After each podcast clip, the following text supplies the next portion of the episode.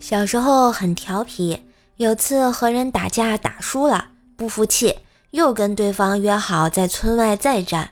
我回家后牵着家里和叔叔家的三条大狼狗就去了，心想这次肯定不会输。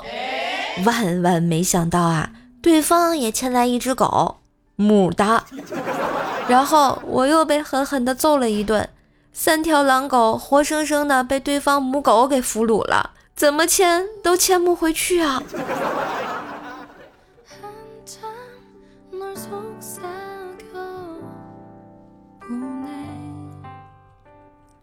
老公最近休假在家带儿子，今天屁颠屁颠的跑到老婆面前说：“亲爱的，咱儿子会说话了。”老婆一听，哎呦，我教了那么久都没学会，这不科学呀！然后就问老公。今天他是叫了爸爸还是叫了妈妈？老公眼神闪烁的小声的说了一句：“是抢地主。”哎，你丫的！我让你看孩子啊啊！你丫的是不是就会斗地主啊？你个死鬼！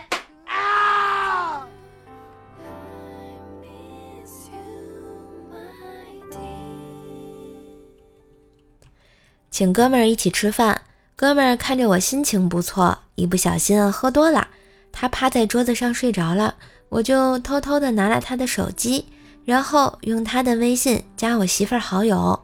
我发信息：“嫂子，我喜欢你很久了。”老婆回复道：“我一直都知道啊，但是你怎么加我大号了？咱俩不是说好用小号联系的吗？”嗯。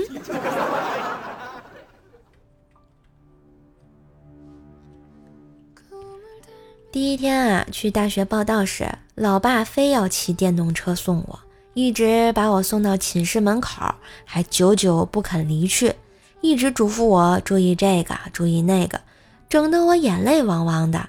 于是我控制了一下我的情绪，说道：“老爸，你就放心回去吧，你的闺女已经长大了。”老爸哭着说道：“你看看。”你妈是不是给了你两千零二十元的生活费？我看了一下，说道：“对呀。”老爸接着说：“其中那二十是给我的。”哎呦，这个老父亲过的简直是太难了。